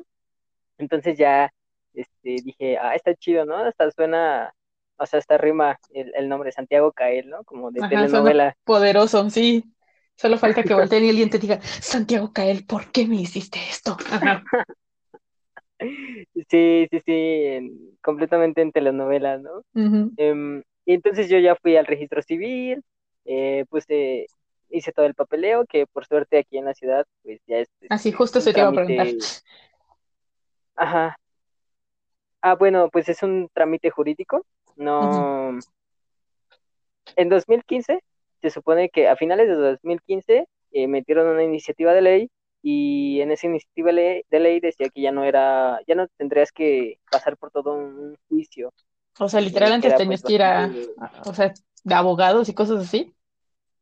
Sí, de hecho, creo que estaba entre 50 mil y 100 mil pesos el juicio. la madre. El tiempo podía ser no sé, dos, tres, cinco años, dependiendo de, pues, jueces, de las trabas que te ponían. Entonces, pues era un, un problema hacer tu cambio, ¿no? No era accesible para todos y pues estando, siendo una persona trans, no, no, no, tienes un empleo o es muy difícil conseguirlo, ¿no? Entonces metieron la iniciativa en 2015, eh, a finales de 2015 se aprueba y en 2016, eh, ya entrando en ese año, anuncia, ¿no? Como como de la Ciudad de México, el primer estado en el que se implementa esta, esta iniciativa de ley en el que el cambio de género y de nombre pues van a ser bajo un bajo va a ser jurídico ya no va a ser bajo con el juicio así súper súper horrible.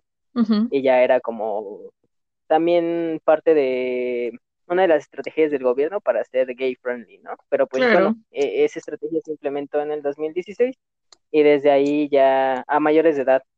Mira, dentro de lo malo, algo bueno. Entre que quieren ser gay friendly, al menos ah, hicieron que el proceso fuera mucho más rápido para las personas trans. Porque, bueno, la verdad entre comillas. Pues sí es una facilidad, pero pues estamos viendo para ver si se aprueba para niños, niñas y niñas. Entonces, hay todavía mucha batalla, ¿no? Pero pues ya es una batalla ganada en ese sentido. Y bueno, ya eh, me enteré que eso ya se había aprobado y dije, ay, qué bueno, ya no voy a necesitar gastar miles de pesos. Y tú, es mi momento de brillar. ya, de aquí estoy, ya fue, fue el momento indicado. Entonces fui a aquí a mm, al ser eh, ay, hay que está en Arcos de Belém, ¿cómo se llama? Ay, no tengo ni la más remota idea. ah, el registro civil. Ah, y yo, a los separos, al torito. Ah, Entonces fui al registro civil y ya en el registro civil tienes que preguntar dónde puedes hacer el trámite. Es, es un cambio como administrativo, entonces debes de llevar ciertos documentos y te los aceptan, te los revisan y te dicen, pues tienes que llenar esta preacta, la llenas con todos tus datos y en un mes está. Entonces ya este mucho más rápido. Sí, o sea, lo, en lo único que gasté, pues obvio, fueron en los pasajes y en la copia del acta que me salió como en 60 pesos en, esa, Ay, en yo, esa ocasión. 50 centavos. 50, como la UNAM, ¿no? 25 centavos. No, pero bueno, ya porque es como Entonces, certificado y esas cosas, ¿no? ajá, sí que es por el papel, por el puro papel, la verdad. Entonces, Pero, ¿cuál? este, Ah, ¿cómo? de que fuera de esos papeles fancies o algo así. Pero bueno, trámites administrativos de nuestro gobierno querido, pero ajá. Pues sí, pero bueno, ya no tenía que pagar 100 mil pesos, entonces, Eso sí. súper ventaja.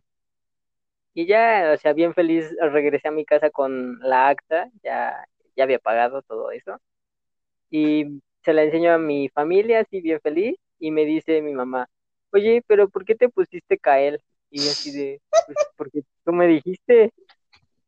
Y ella me dijo, no, yo no te dije ese nombre, ¡Ay! te dije Gael, G".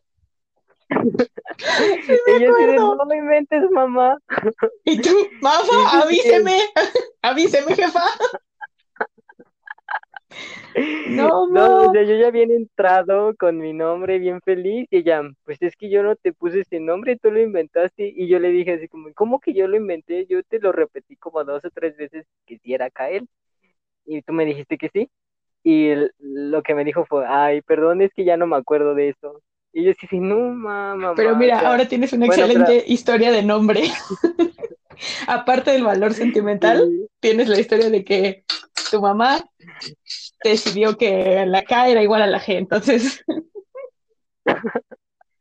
Y, está chistoso porque, pues, cuando una persona no sabe que soy trans, pero me pregunta por mi nombre y por qué me pusieron, les digo así como de, ah, no, pues es que las del registro civil se equivocaron. Sí, sí, sí, claro, hay obvio, que obvio. atribuírselo al registro civil siempre.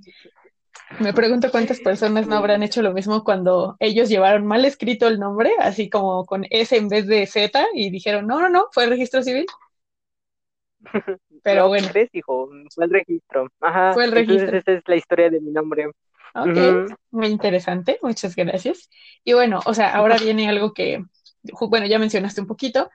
¿A qué problemas te has enfrentado? Y voy a, o sea, problemas, obviamente abarca un espectro muy amplio, ¿no? Desde la discriminación dentro y fuera de la comunidad, que no sabes, no sab- más bien tú y yo sabemos que, ay, cómo son, pero bueno.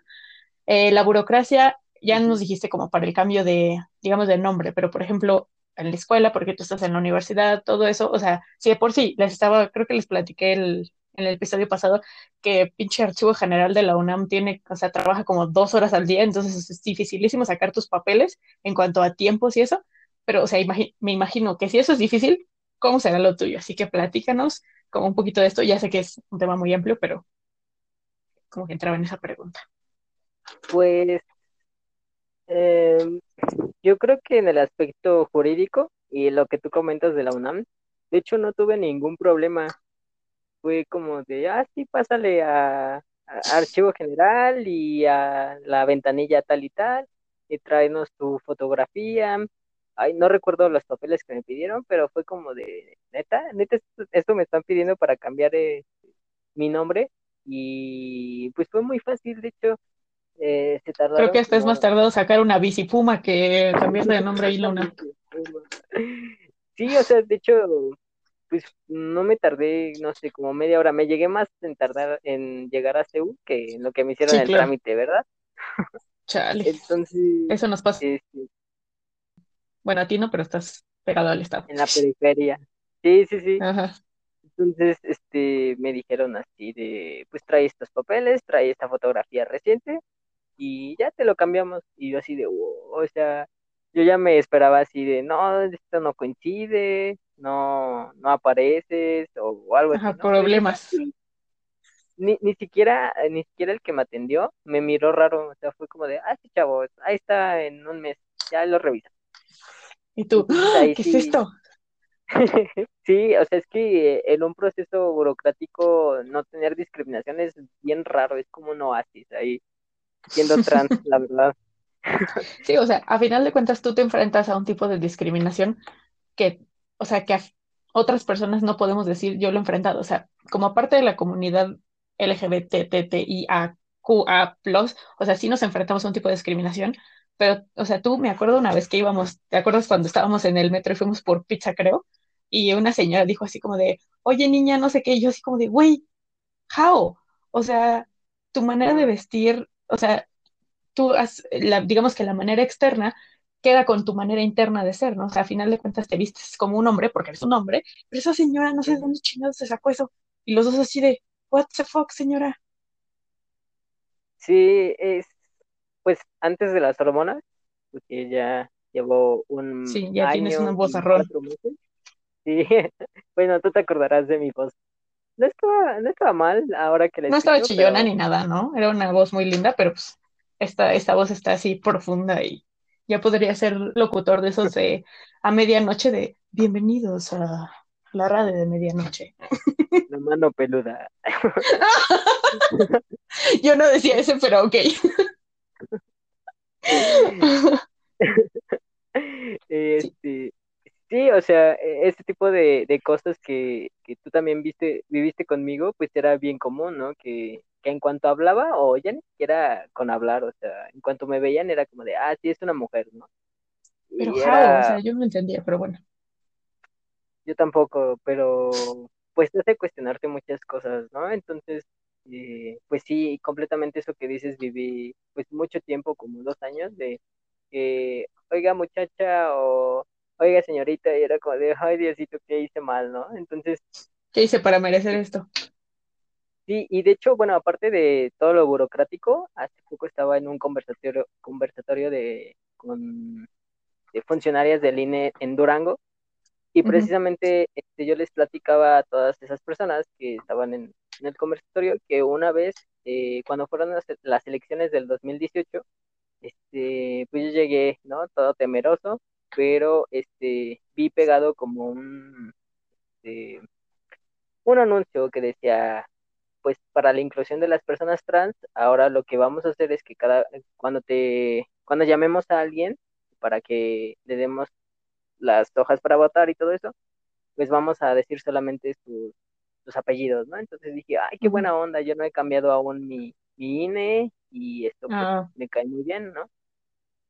Entonces pues yo ya voy súper feliz y cuando llego, antes de, de llegar a la, a, a donde están los funcionarios, pues dicen todo mi nombre, ¿no? Con Y mis tú, dos nombres. lleva la chingada. Y yo- sí, no, yo sentí que Y tú, hay un papel ahí al lado, señor.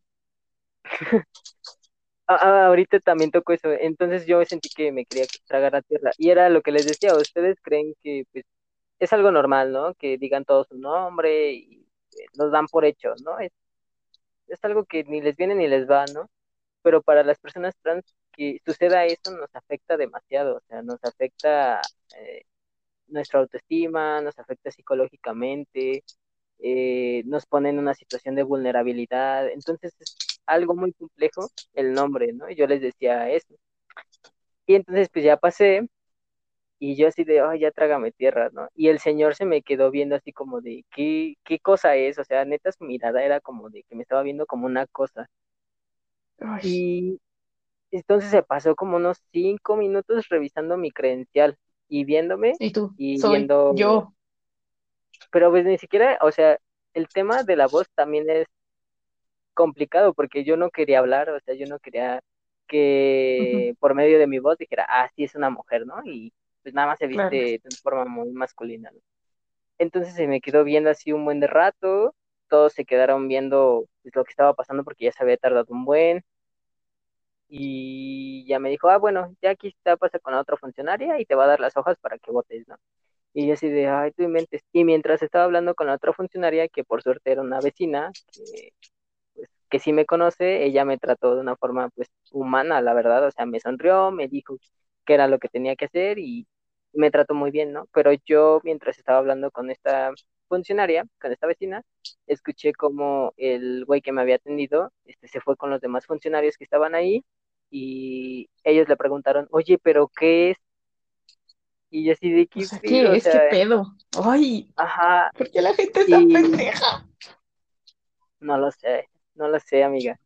Y O sea, entonces es que, yo me quedé bueno, ajá, sí, sí, tú no, no, sigue. no, dime, dime, dime. Entonces yo me quedé pues súper impactado porque era como de, no, yo ya lo único que quería era regresarme a mi casa, ¿no? Pero el señor este eh, que me atendió me dijo, pues no sé, pero pues ya le di las hojas y ya. Y pues yo, yo por, eh, bueno, yo tengo esa experiencia y se las compartí en el INE de, bueno, en el conversatorio con el INE. Y, y, y aparte leyendo el protocolo, porque tienen un protocolo especial para la atención de personas trans que van a votar, di- eh, ahí dice, ¿no? Que ni siquiera se les puede dar como una mirada, eh, como examinan, eh, como Ajá, esa, examinándote, esa mirada fija que es como cuando está tratando de averiguar qué. O sea, es solo por ese morbo es- estúpido que no tiene ningún sentido. O sea, sí, no puedo imaginarme. O sea, a mí me ha pasado, tú sabes que tengo el pelo muy corto, entonces me ha pasado, pero no me lo puedo imaginar desde tu perspectiva, ¿sabes? O sea, porque es muy diferente. Pero, Sí, o es, sea, esa es mirada, ujú, Y entonces en el bueno, protocolo dice que pues no nos pueden ver así, ni, ni negar el voto. Y entonces pues ya los del INE se dieron cuenta que lo que está fallando no es el protocolo, porque el protocolo está muy bonito, está muy bien escrito, la verdad. claro, en teoría es Pero bello, pero en la práctica es horrible, ¿no? Entonces, eh, gracias a el esfuerzo de varias eh, asociaciones y pues de todo esto que hicimos, eh, allá se dieron cuenta que pues lo que está fallando es la sensibilización hacia los funcionarios públicos. Entonces, claro. los funcionarios públicos no están recibiendo la información adecuada, ni están aprendiendo ni madres, y están haciendo lo que se les pegue la gana, ¿no? Y, pero pues eso atenta contra nosotros. El punto es que como, o sea, sucede mucho que en la sociedad hay una falta de empatía y como tú no lo estás viviendo, pues a ti te vale madre. exacto. Y como pues viviste toda tu vida eh, con esta creencia que eh, solamente hay hombres y mujeres y que esas mujeres solamente tienen vagina y, y hombres tienen pene, pues ya está ahí, ¿no? Y cualquier cosa que se salga de ahí está mal, o Claro, es algo como extraño. dije, bueno, como dije en el intro, no lo has escuchado, pero lo escucharás. O sea, todo este tema proviene desde la ignorancia. O sea, el hecho, el, el, el punto, más bien, hay una cosa, la gente es intolerante y es grosera y hace esas cosas porque es ignorante, pero hay un, y ellos a lo mejor no tienen la culpa de ser ignorantes, pero de lo que sí tienen la culpa es de no querer aprender. O sea, tienen el poder de aprender, la capacidad, información hay en todos lados. Y en el punto donde dicen, es que yo no quiero aprender, ahí es cuando ya tienen la culpa de decir, oye, no chingues, hay tanta información y, no te importan las demás personas. Sí, es, un total desinterés, ¿no? O como cuando dicen de, no, es que la biología dice esto y es como de, Ay, pues es que la biología dice algo diferente. Lo que estás claro, demostrando con este comentario es pues tu ignorancia. exactamente. O sea, eh, me acuerdo que leí una vez un comentario de un genetista que decía justamente que, o sea, su Y era muy, muy pendeja, porque, o sea, a final de cuentas, gracias a mis, ¿cuántos años estuve? Tres años de medicina, aprendí que, o sea, no solo existe X y Y, hay un espectro mucho más amplio que todo eso. Y a final de cuentas, a ti te tiene que valer madre. ¿Cómo se identifica a la otra persona en el aspecto de que esa persona no va a dejar de existir, ni su género va a dejar de ser válido por tu opinión? A ti solamente te toca respetar, Exacto, como que ¿no? estamos en una sociedad que no sabe nada, pero le, le gusta eh, No saber. señalar a, señalar a los otros y claro, no saber, a partir de no saber nada. La gente es pendeja. Ese es mi, así, si fuera socióloga, mi tesis sería la gente es pendeja. Pero bueno, Tu mantra. ahora, mi mantra es ese. ¿A qué, o sea, te has enfrentado a algún tipo de discriminación dentro de la comunidad? Mm, pues mm, con personas cercanas, no, pero sí, sí me han tocado personas muy que me quieren mucho y que me respetan. Pero, por ejemplo, en la comunidad gay, con hombres gay y que son cisgéneros, y es como de, ah, pues es que no tienes pene, y lo único que importa aquí es un pene, y es como de, ok, no, o sea, no lo voy a obligar o no voy a obligar a otra persona que cambie sus gustos, ¿no? Pero pues centrarte solamente en un pene, sí es como de, mm, pues cada quien, O ¿no? sea, ¿qué es lo que te, ahora sí que qué es lo que te atrae realmente de mí como una persona, ¿no?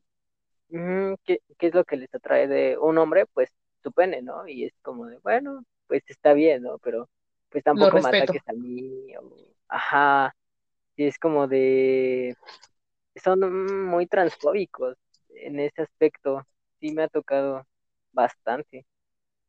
O sea, y algo que Pero también he visto. Ah, sí, dime, dime. No, dime. Ah, o sea que algo que también he visto es que como que tienden a confundir la identidad de género con la orientación sexual. O sea, hay mucha gente que está, digamos, tanto fuera de la comunidad, incluso hay gente dentro de la comunidad que no, o sea, que no aprende a diferenciar, ¿no? O sea, el decir, yo soy hombre, pero me gustan los hombres, ¿no? O yo soy mujer, pero me gusta, o sea, bueno, hombre o mujer trans, pero me gustan los hombres y las mujeres. O sea, sabes, como que no, no diferencian eso, ¿me explico? Ujú, Sí, eh, que creen que los hombres trans somos mujeres, ¿no? Y entonces como son gays, pues no les gustan las mujeres. Es como de, no, güey, de esto no se trata esto. Y tú, así no funciona. Trata de pensar dos segundos más, trata de analizar dos segundos más. Pues Pero, sí, pero es difícil. Pero, em, pues no, de hecho he tenido eh, problemas con algunas parejas por eso mismo, ¿no? Porque es como de. Eh, pues ya saben que no tengo pene, ¿no? O sea, ¿qué pedo, no? ¿Por qué siguen aquí? ¿Por qué me siguen buscando o quieren algo conmigo? Entonces es como de, pues si quieres eso, búscalo con otra persona, ¿no? Conmigo, ¿no? Pero es, es complicado. Pero en general en la comunidad LGBTTI, más no, no me ha tocado discriminación tal cual. A- además de estos casos con hombres gays, ¿no? Pero pues en general no, no había, no ha habido una confrontación ni malos tratos tan cabrones como me ha tocado con otro tipo de personas. No voy a preguntar porque esto nos da para otras cuatro horas, pero tengo una leve sospecha de qué estás hablando. Pues sí, Tiene que pero ver con bueno, J.K. Rowling. sí, ay no, no, pero no, no toquemos ese tema porque sí me enoja, me, ay no, esas feministas no, Y estás en todo tu derecho bueno, de enojarte. sí, pero Pero no bueno, pasemos a otra, pase- pasemos a otra cosa más bella, ¿ok? Ok, ¿tú qué le dirías a otras personas que están en este proceso de autodescubrimiento, a una chica trans o a un chico trans? ¿Qué les dirías? Así de, en tu infinita sabiduría. Pues mm, yo creo que pues nadie te puede decir si eres hombre o mujer. O sea, porque me ha tocado eh, chicos, chicas, chiques que se están cuestionando su identidad de género y pues me llegan a preguntar eh, así como de, oye, ¿y cómo supiste que eras un hombre? Y es como de, pues es que a pesar de que yo ya desde niño decía, "Ah, soy un niño, construirte como un hombre pues es un proceso muy largo, ¿no? Yo, yo pasé por muchas cosas durante muchos años para entender que a lo que a mí me iba y yo me sentía identificado era un hombre, ¿no? Hay que tener mucha paciencia, eso no se da de un día para otro, no es como que un ave mensajera te deje un papelito y te diga, oh, eres un hombre o eres una mujer, no, no, no, no, así no es esto, es, es un proceso muy largo yo creo que también si empiezan a tener este tipo de dudas, que busquen eh, una red de apoyo, ya sea con sus amigos o con una asociación o con otra persona trans o con un psicólogo, también ayuda mucho eh, un psicólogo o psicóloga. Yo creo que también está muy, muy, muy, muy chido buscar esa red de apoyo. Que a lo mejor también puede ser tu familia, ¿no? Pero en dado caso que no lo sea, hay muchas redes de apoyo eh, que te pueden dar esa, esa claridad, porque, ¿sabes? A- a- algo muy curioso es que yo tuve eh, esta, estas preguntas, estos, estos cuestionamientos y durante muchos años, ¿no? Pero cuando por fin yo te lo dije, como que se aclaró así mi mundo, o sea, fue como de wow, o sea, tenía que hablarlo, tenía que comunicarlo y tenía que reconocerme, ¿no? Reconocerme alguien, alguien, quien fuera, pero alguien me tenía que llamar Santiago, alguien me tenía que llamar en masculino, no es porque sea necesario, ¿no? Pero también a partir de esa red de apoyo que te, que te acepta tal, tal cual eres, también tú te llenas de seguridad, mucha seguridad. Y pues sí, o sea, yo creo que tú fuiste parte, una parte muy, muy esencial en, Ay, en ese descubrimiento en, esa seguridad que tú me brindaste en ese momento, porque pues en esos años sí era algo que se venía diciendo, ¿no? Pero no era como ahorita. Se veía venir. Ajá, se veía venir, pero no era como de Calvin Klein sacó a una chica trans lesbiana. Obviamente no, pero se veía venir, ¿no? Y tú precisamente me diste esa seguridad y esa noción de, sí, sí soy un hombre, eh, soy Santiago, ya no soy esa otra persona, bueno, ya no me llamo como esa persona, pero sigo teniendo esta red de apoyo que me, me apoya, ¿no? Entonces, yo creo que esa red de apoyo es muy importante y muy vital para una persona que apenas está descubriendo y está entendiendo quién es. Y también cuando ya tienes noción de que de quién eres, si eres una chica trans o un chico trans o una persona no binaria, eh, genderqueer, eh, la identidad Algún día entenderé eso. Soy una señora que todavía no entiende eso, pero algún día me lo explicarás. Sí, te lo voy a explicar. Muchas este, gracias. Cual sea tu identidad, este, no hay que apresurarte. O sea, no te tienes que apresurar, no es una carrera contra nadie, no es porque ya sepas que eres una, una chica trans, mañana buscas al endocrinólogo y ya te haces tu, ya te dan tu tratamiento y después al cirujano y al siguiente día ya tienes la operación. No, Mm, en parte de este proceso también es entender que es lento, que tú te tienes que asegurar de y construir todos los días, como te sientas mejor, lo que sea. Y que esas decisiones te deben de tomar con toda la conciencia, con toda la seguridad y con todas las herramientas y conocimiento posible para, para realizarlas. Eh, mucho tiempo se dio que las chicas trans pues no se informaban ni había información y pues se inyectaban, no sé, aceite de carro, mm, aceite de bebé y terminaban con muchos estragos, ¿no? En la salud. Y, y recientemente me, a tocar en el hospital. ¿O te llegaron ese tipo de, bueno, las chicas trans? Era una señora que se le inyectaron aceite de cocina como implante mamario y se le empezó a recorrer al abdomen. Entonces él empezó a ser duro y a raíz de eso desarrolló otras enfermedades. Sí, fue muy feo. Dije como no más, o sea, y el problema es que justo tuve que hacer un trabajo sobre eso y en uno de los artículos que salían, y justo eran del Hospital General, decían que la mayoría sucedía en pacientes trans, que se inyectaban hasta aceite de carro. Y yo decía como, o sea, es que es, es desafortunadamente que hay tanta desinformación que a veces recurres a métodos que que no son los más, los más adecuados, ¿no? Porque, o sea, pero en, ese momento es como una salida rápida, ¿no? Quiero, quiero imaginar que es como algo más express, por así decirlo.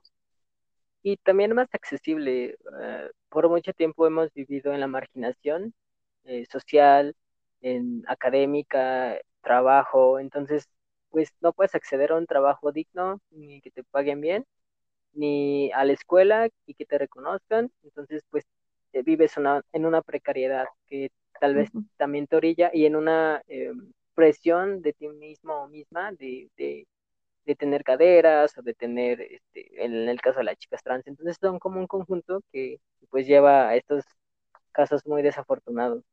Entonces yo, yo pues también he visto que, ah, y hace poco me enteré que en los chicos trans, este, se inyectaban testosterona, pero por ejemplo, ah, yo tengo ciertos días para inyectarme, o bueno, una cantidad de días eh, que, que, que, el endocrinólogo me dijo que tenía que pasar. Y sí, claro, tienes una dosis establecida. Sí, sí, sí. Y este, antes los chicos trans se inyectaban cada semana, por ejemplo, o cada tres días, ¿no? Y pues traía problemas orgánicos pues bien desastrosos para ellos mismos. Entonces, pues esto mismo de ser reconocido eh, en dos días, ¿no? En la precariedad que también vivimos y por muchos factores, pero si ya tienes esta noción de quién eres y qué es lo que quieres hacer, pues es mm, planearlo y irte con calma.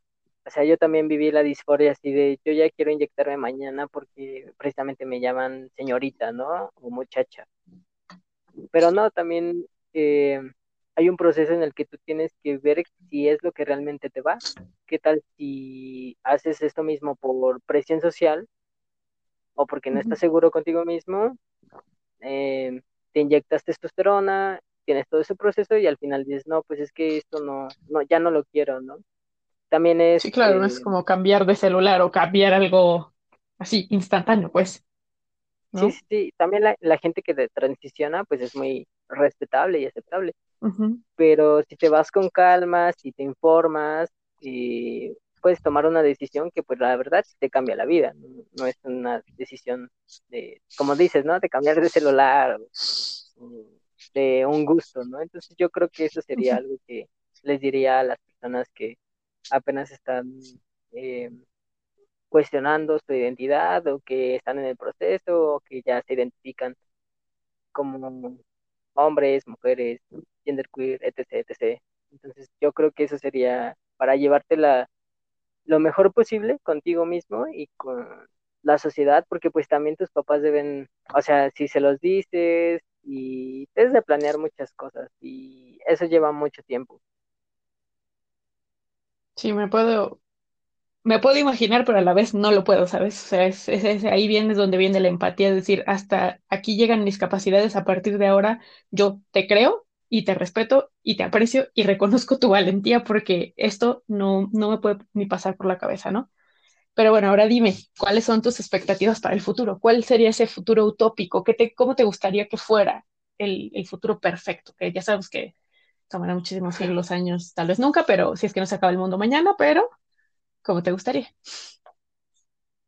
Eh, ¿Sabes? Es- Esta pregunta siempre me ha causado como, uy, como cierto sentimiento porque antes de tener mi transición, antes de hacer todo esto, pues yo pensaba que me iba a morir antes de los 20, ¿no? Que me iban a matar o que me iba a terminar suicidando que ya iba a quedar, ¿no? Por lo mismo, porque yo no entendía qué sucedía, porque lo veía como algo utópico. Entonces, siempre que me hacen esta pregunta es como recordar que en algún momento creí que yo no... ¿Qué? perdón por preguntarte, no sabía.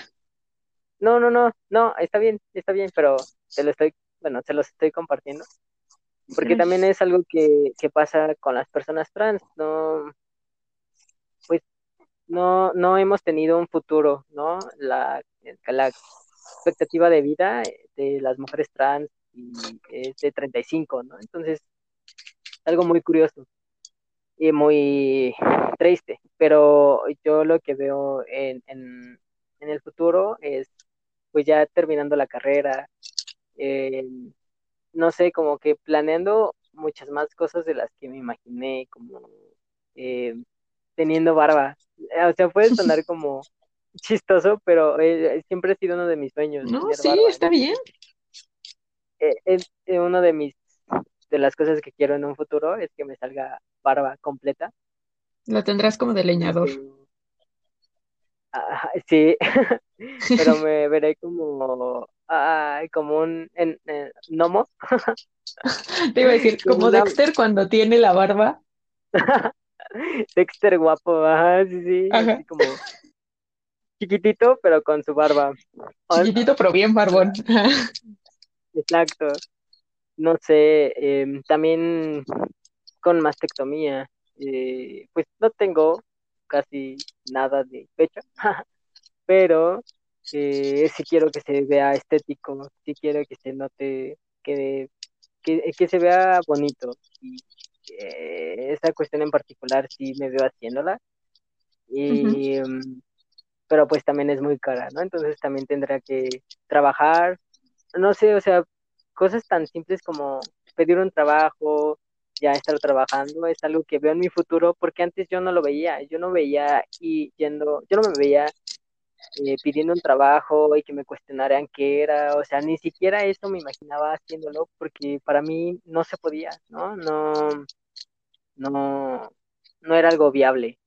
Entonces ahorita pensando así como no, pidiendo un trabajo, haciendo una entrevista de trabajo o cualquier otra cosa, salir a la calle, de verdad, o sea, yo viví en un confinamiento antes de este confinamiento que se basaba en no salir a la calle porque me daba miedo, me daba ansiedad que la gente me viera y que me llamara señorita o muchacha.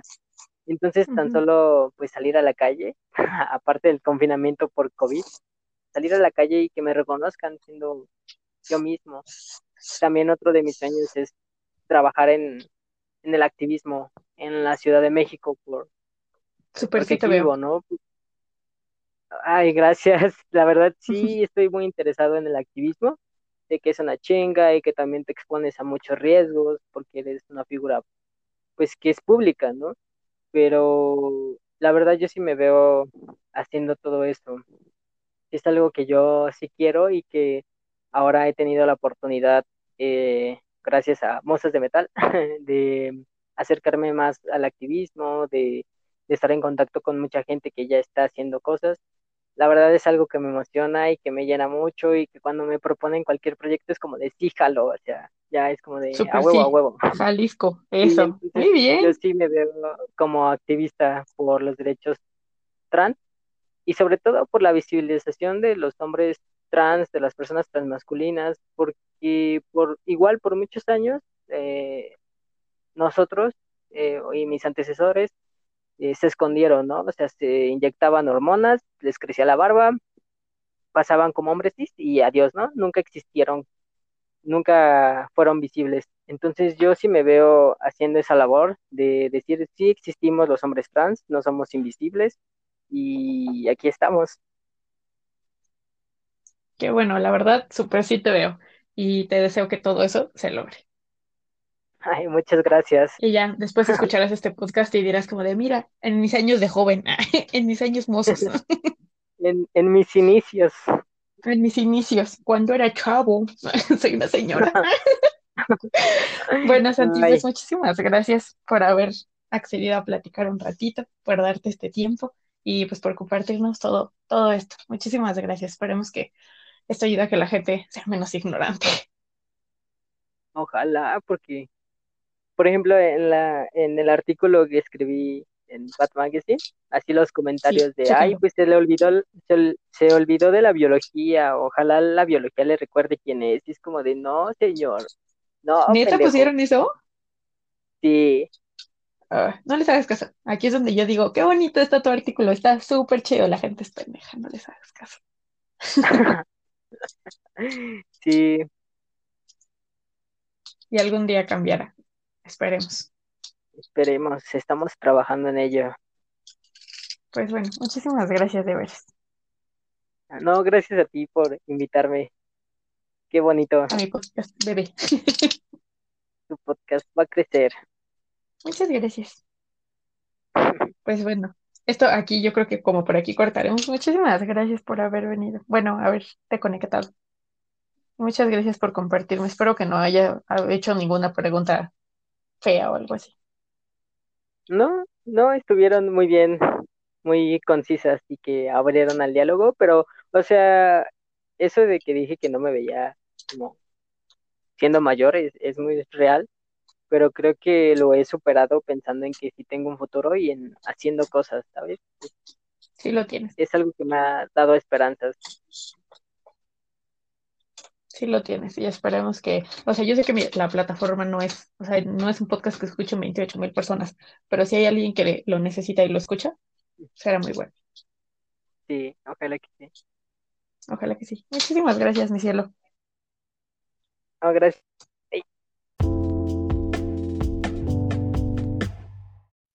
Y pues bueno, con esto hemos llegado al, último, último testimonio y quiero agradecerle a mis amigas por haber acc- accedido a esta mini entrevista, mini no tan mini entrevista, y pues por habernos compartido su historia, su sabiduría y gracias a ustedes por escucharnos. Pero recuerden que no solo existen estos cuatro testimonios, hay miles, millones de personas que se pueden beneficiar del simple pero efectivo acto de ser escuchados. Hay miles de historias y miles de formas de amar que no pueden ser encasilladas dentro de una sola letra y mucho menos un acrónimo. Entonces, lo importante a fin de cuentas es que exista amor, consensual y libre, porque no hay nada más bello que amar. Y muchas gracias por habernos escuchado. Eh, nos vamos a tomar, bueno, me voy a tomar un pequeño break de los podcasts por no sé cuánto tiempo específicamente, pero muchas gracias a todas las personas que se han tomado el tiempo de escuchar y um, de comentarme, de decirme y volveremos, no se preocupen. eh, con más y mejores temas. Si algún día quieren salir aquí, con todo gusto me lo pueden decir y podemos tener una charlilla interesante.